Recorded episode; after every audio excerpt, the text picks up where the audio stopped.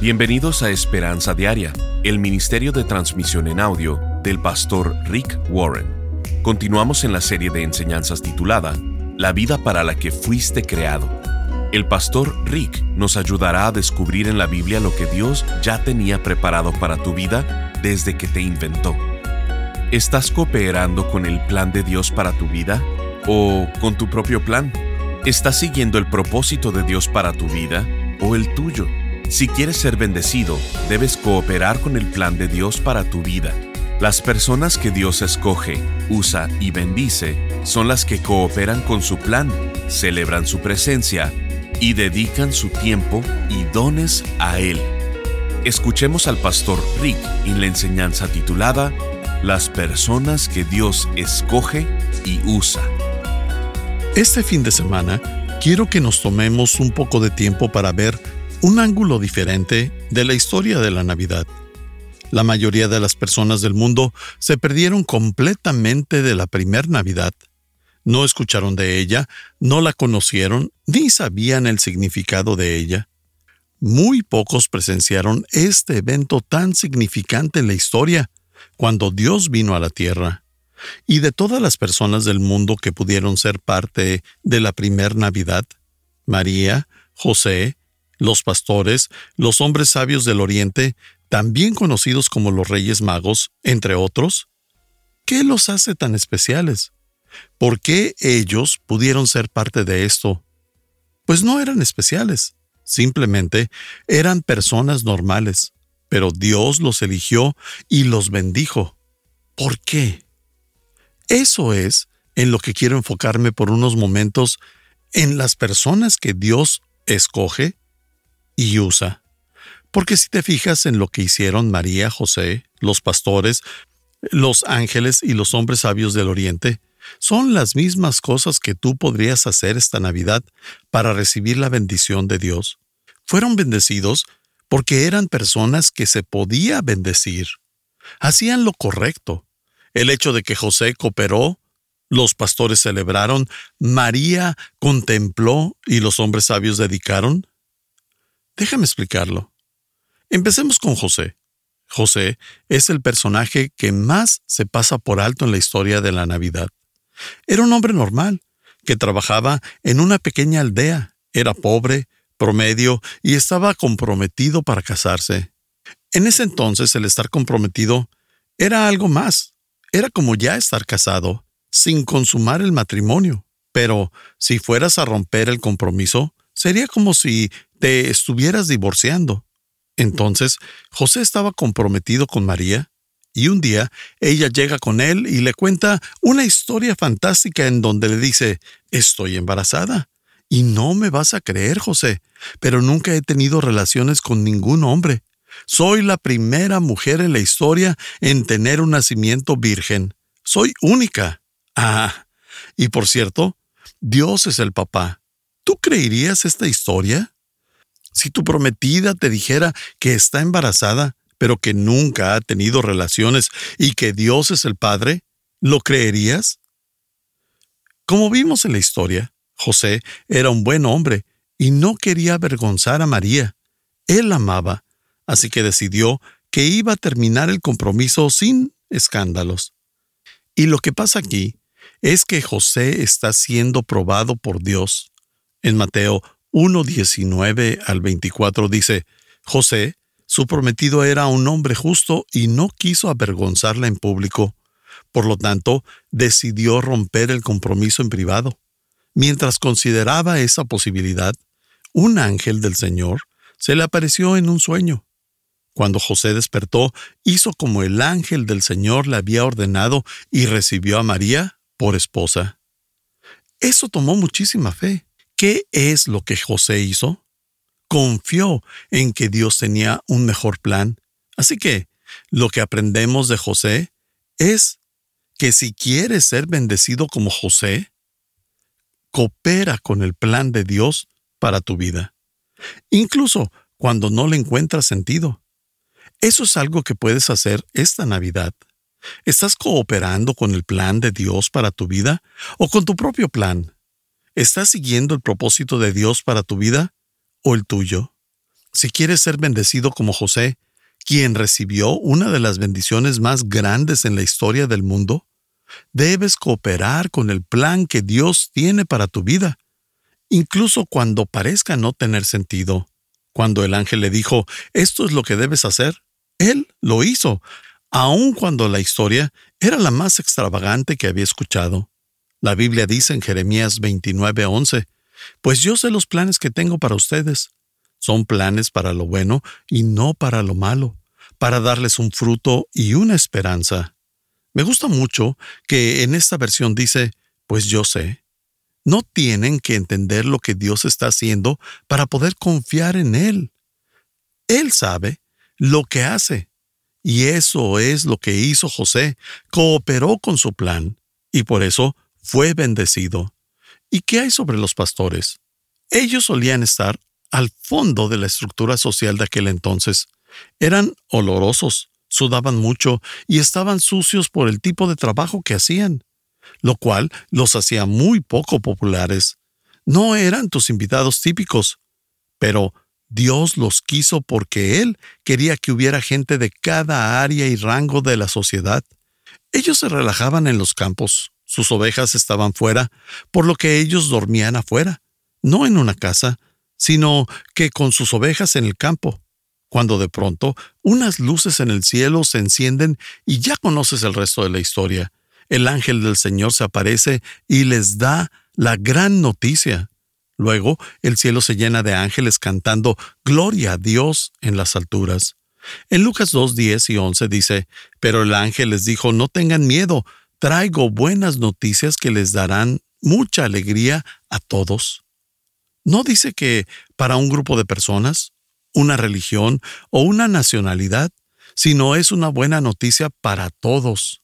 Y termina el verso diciendo, Hoy en el pueblo del rey David les ha nacido un Salvador que es el Mesías, el Señor. Entonces, ¿qué hicieron?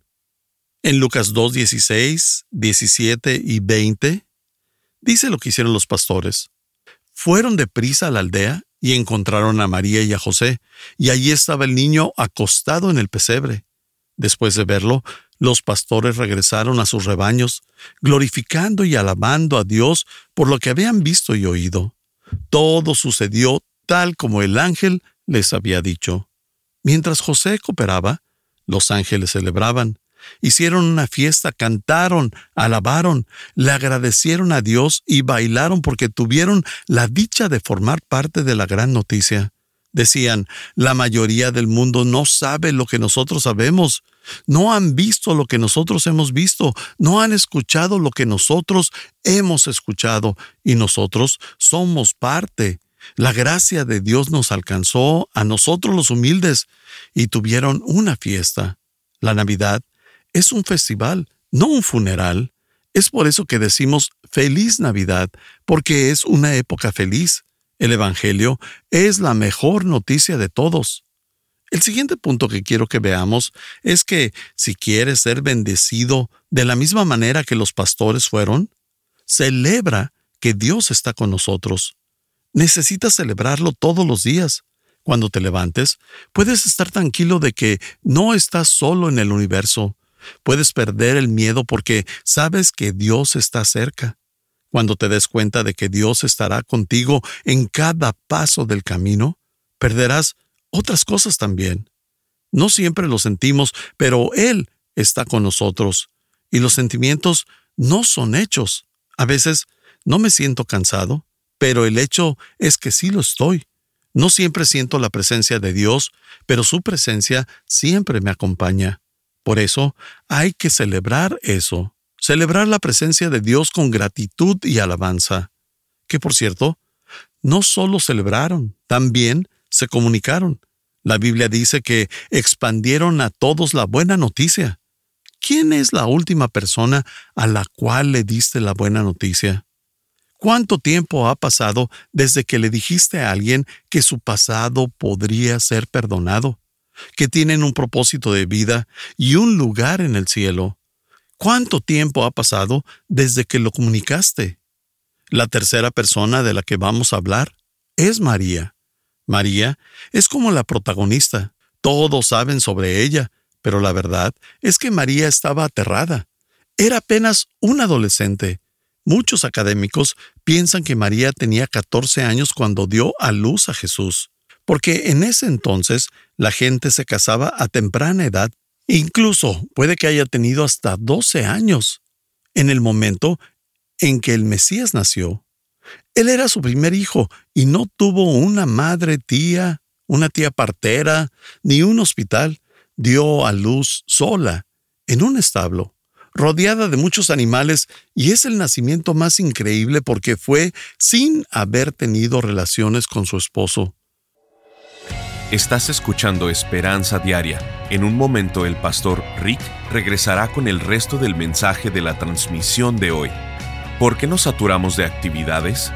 ¿Por qué permitimos que nuestros cuerpos, emociones, agendas y nuestros presupuestos queden saturados? La respuesta siempre es la misma. Intentamos hacer demasiadas cosas. ¿Y por qué siempre intentamos hacer tantas cosas? La respuesta es porque olvidamos lo que más importa. En lugar de enfocarnos en las cosas que en realidad cuentan, que en verdad son importantes, en las cosas que hace la diferencia. Queremos hacer todo y como resultado nos saturamos. Por esto, el pastor Rick ha preparado una serie de ocho conferencias titulada La vida para la que fuiste creado, porque Dios no quiere que vivas apurado, presionado o temiendo al futuro. Nos encantaría mandarte esta serie de conferencias en formato MP3 de alta calidad descargable. Solo visítanos en pastorricespañol.com o llámanos al 949-713-5151 para contribuir económicamente con Esperanza Diaria con cualquier cantidad. Y te enviaremos estas ocho enseñanzas, desalojando la envidia de tu corazón, preparándote para ser usado por Dios, reduciendo la velocidad, estableciendo margen en tu vida, recordando lo que es más importante, cómo aligerar tu carga, enfocando tu vida y las personas que Dios escoge y usa.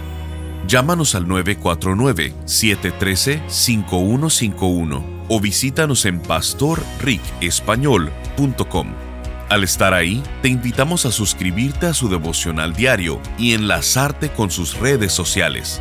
Si quieres hacerle saber al pastor Rick la manera en que estas transmisiones han tocado tu vida, escríbele a esperanza.pastorrick.com. Ahora volvamos con el pastor Rick y escuchemos el resto del mensaje del día de hoy. La tercera persona de la que vamos a hablar es María. María es como la protagonista. Todos saben sobre ella, pero la verdad es que María estaba aterrada. Era apenas un adolescente Muchos académicos piensan que María tenía 14 años cuando dio a luz a Jesús, porque en ese entonces la gente se casaba a temprana edad, incluso puede que haya tenido hasta 12 años, en el momento en que el Mesías nació. Él era su primer hijo y no tuvo una madre tía, una tía partera, ni un hospital. Dio a luz sola, en un establo rodeada de muchos animales, y es el nacimiento más increíble porque fue sin haber tenido relaciones con su esposo. María tenía mucho miedo. La Biblia nos dice en Lucas 2, 17 al 19, lo que escuchó cuando el ángel le habló. Después de verlo, los pastores contaron a todos lo que había sucedido y lo que el ángel les había dicho acerca del niño. Todos los que escucharon el relato de los pastores quedaron asombrados. Pero María guardaba todas estas cosas en el corazón y pensaba en ellas con frecuencia. Quiero que nos enfoquemos en las palabras contaron, dicho, escucharon, guardaba y pensaba. Todas esas palabras son términos de comunicación y todas en versículos continuos. Contaron, dijeron, escucharon, guardaban y pensaban. ¿Qué es lo que María hizo bien? Ella prestó atención. ¿Y tú? ¿Le prestas atención a la palabra de Dios? Ella escuchó, recordó y reflexionó. Reflexionar es un sinónimo de meditar, que significa pensar seriamente en algo. Repasarlo una y otra vez en tu mente. María guardó esas cosas en su corazón. Ella era una mujer de la palabra. ¿Tú eres una mujer de la palabra o eres una mujer del mundo? José tuvo que cooperar, mientras que María tuvo que contemplar, tuvo que pensar en lo que Dios le estaba diciendo. Si quieres ser bendecido, debes de cooperar como José y celebrar como los pastores. Y si quieres ser bendecido como María, contempla continuamente la palabra de Dios. La Biblia nos dice que ella guardó esas palabras en su corazón y que continuó reflexionando en ellas. ¿Qué pasaría si tú empezaras a hacer eso esta Navidad? Déjame explicártelo con dos versículos. En Santiago 1.25 dice, El que se fija bien en la ley perfecta, la que libera a la gente y la pone en práctica en lugar de ser un oyente olvidadizo, será afortunado en lo que hace. No eres bendecido por leer la Biblia, ni por escucharla.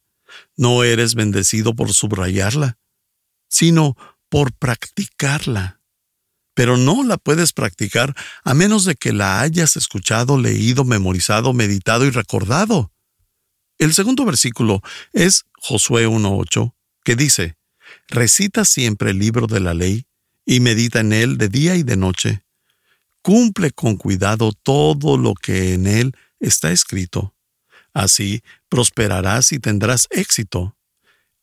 Esa es la única promesa de éxito en la Biblia y está conectada a la palabra de Dios. Él dice que nos hará prósperos y exitosos si reflexionamos y cumplimos con su palabra. ¿Y qué hay del último grupo? Los hombres sabios del Oriente. ¿Quiénes eran? Ellos eran consejeros de la realeza y astrónomos del rey de Persia o de Babilonia en Irak. Cuando estudiamos el libro de Daniel el año pasado, hablamos sobre cómo él había estudiado para ser uno de esos grandes sabios. Estudió para ser un consejero de la corte real y un astrónomo. Esos hombres solían ser las personas más educadas del mundo. Eran como los científicos de aquel entonces. Estudiaban las estrellas, literatura, idiomas, entre otras cosas. Cuando estudiaban las estrellas, podían ver la que Dios había puesto Así que comenzaron a estudiar las escrituras y haciéndolo, se dieron cuenta de que era una señal. La caravana para Belén, ya fuera desde Irán o Irak, era muy costosa, tanto en tiempo como en dinero. Pero esta era una búsqueda intelectual. Los hombres sabios eran buscadores, cualidad que sigue siendo sabia todavía el día de hoy. Los hombres sabios buscan a Jesús. Los necios, no. La Biblia dice que si buscamos a Dios con todo nuestro corazón, lo vamos a encontrar. Y la época navideña es para que busques a Jesús. La Biblia nos habla de los hombres sabios en Mateo 2.11 y dice, entraron en la casa y vieron al niño con su madre María, y se inclinaron y lo adoraron. Luego abrieron sus cofres de tesoro y le dieron regalos de oro, incienso y mirra. ¿Te imaginas esto? Hombres ricos y con mucha educación inclinándose frente a un bebé. ¿Sabías que cada contacto que tengas con Jesús cambiará la forma en que caminas y la dirección de tu vida? Y los hombres después de ver a Jesús regresaron a su hogar por otro camino. Llegar con Jesús les había costado muchísimo, pero cuando lo vieron, lo alabaron. ¿Qué aprendimos de esto? Si quieres ser bendecido como los hombres sabios del Oriente, dedica tu tiempo y dones a Jesús. Nuestro tiempo y dones vienen de Él. Él nos creó. No tendríamos nada sin Dios. ¿Sabes qué pasa cuando le ofreces tu tiempo y tus dones a Jesús? Él los multiplica. En Romanos 12.1 dice, entreguen todo su ser como sacrificio vivo a Dios, ofrenda que debe estar dedicada solamente a Dios para poder agradarle. También podemos ver que en Romanos 6:13 dice, entréguense completamente a Dios porque antes estaban muertos, pero ahora tienen una vida nueva. Así que usen todo su cuerpo como un instrumento para hacer lo que es correcto para la gloria de Dios. Quiero concluir el mensaje de esta semana con una pregunta simple. ¿Qué le vas a entregar a Jesús esta Navidad? En las próximas semanas estarás gastando mucho dinero y energía comprando regalos para la gente en tu vida. ¿Qué le vas a dar a Jesús? Recuerda que es su cumpleaños. Llevamos regalos a cualquier fiesta de cumpleaños, menos a la de Jesús. ¿Eso no es absurdo? Y puede que pienses, ¿qué se le puede dar a un Dios que ya lo tiene todo? ¿Existe la compra correcta? No, hay muchas cosas que Dios no tendrá a menos de que tú se las des. Él no tiene tu corazón hasta que tú se lo entregas. No tiene tu confianza, tu amor, tu lealtad y fidelidad hasta que tú se lo das. Podría darte otros 200 ejemplos de cosas que le podrías dar a Jesús en Navidad.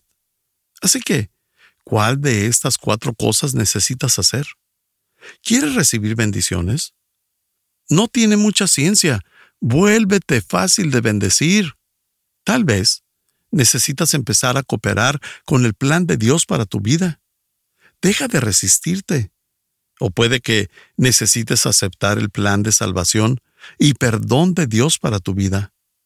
A lo mejor necesitas contemplar el libro, la palabra de Dios, en lugar de ignorarla. O quizá necesitas empezar a dedicar lo que Dios te ha dado. No tengo mucho tiempo para adentrarme en los regalos, pero el oro, el incienso y la mirra son símbolos de lo que Jesús haría en su vida y en su ministerio. Eran señales de lo que vendría en el futuro. Inclinamos nuestra cabeza y así como estamos, quiero preguntarte de nuevo, ¿ya pensaste en lo que le vas a dar a Jesús esta Navidad? Repite esta oración conmigo. Jesucristo, quiero entregarme completamente a ti esta Navidad. Quiero que me elijas y me uses. Quiero tu bendición. Y hoy, Señor, quiero empezar a cooperar con tu plan en lugar de seguir mis propios planes. Y también quiero empezar a celebrar tu perdón y salvación como regalo para mí. Ayúdame a vivir con más gratitud y con menos amargura y preocupación. Dios, quiero darte mi atención. Quiero ser una mujer de la palabra, un hombre de la palabra. Quiero contemplar, escuchar y reflexionar. Que no pase ni un solo día en el que yo no escuche tu palabra. Y Dios, así como los hombres sabios, quiero buscarte. Y cuando te encuentre, quiero darte lo mejor de mí, mis dones, talentos y mi tiempo. Te pido que aceptes mis regalos esta Navidad. Gracias por lo que has hecho por mí. Oro esto en el nombre de Jesús. Amén. Estás escuchando Esperanza Diaria. El pastor Rick regresará en un momento para cerrar la transmisión del día de hoy. Este mensaje lo recibimos de Rebeca desde México. Hola. Estoy recibiendo la serie Trabajando con Dios y wow, qué maravilla. En mis finanzas lo he vivido a través de 22 años de viudez, sin pensión y otras cosas. Sin embargo, Dios es fiel cuando hay la disciplina espiritual de diezmar. Gracias por todo. Dios les bendiga, sostenga y acompañe. Gracias por cada uno de los esfuerzos realizados por el equipo tras bambalinas que día tras día se esfuerzan para transmitir esperanza y vida que tanto se necesita hoy. Un cordial saludo en Cristo desde México. Firma Rebeca. Gracias por acompañarnos. Si quieres mantenerte en contacto con el pastor Rick, visita pastorricespañol.com y síguelo a través de sus redes sociales. Y si quieres hacerle saber la manera en que estas transmisiones han tocado tu vida, escríbele a esperanza.pastorrick.com. Sintonízanos en nuestra siguiente transmisión para seguir buscando nuestra esperanza diaria en la palabra de Dios. Este programa está patrocinado por el Ministerio de Esperanza Diaria y por tu generoso apoyo financiero.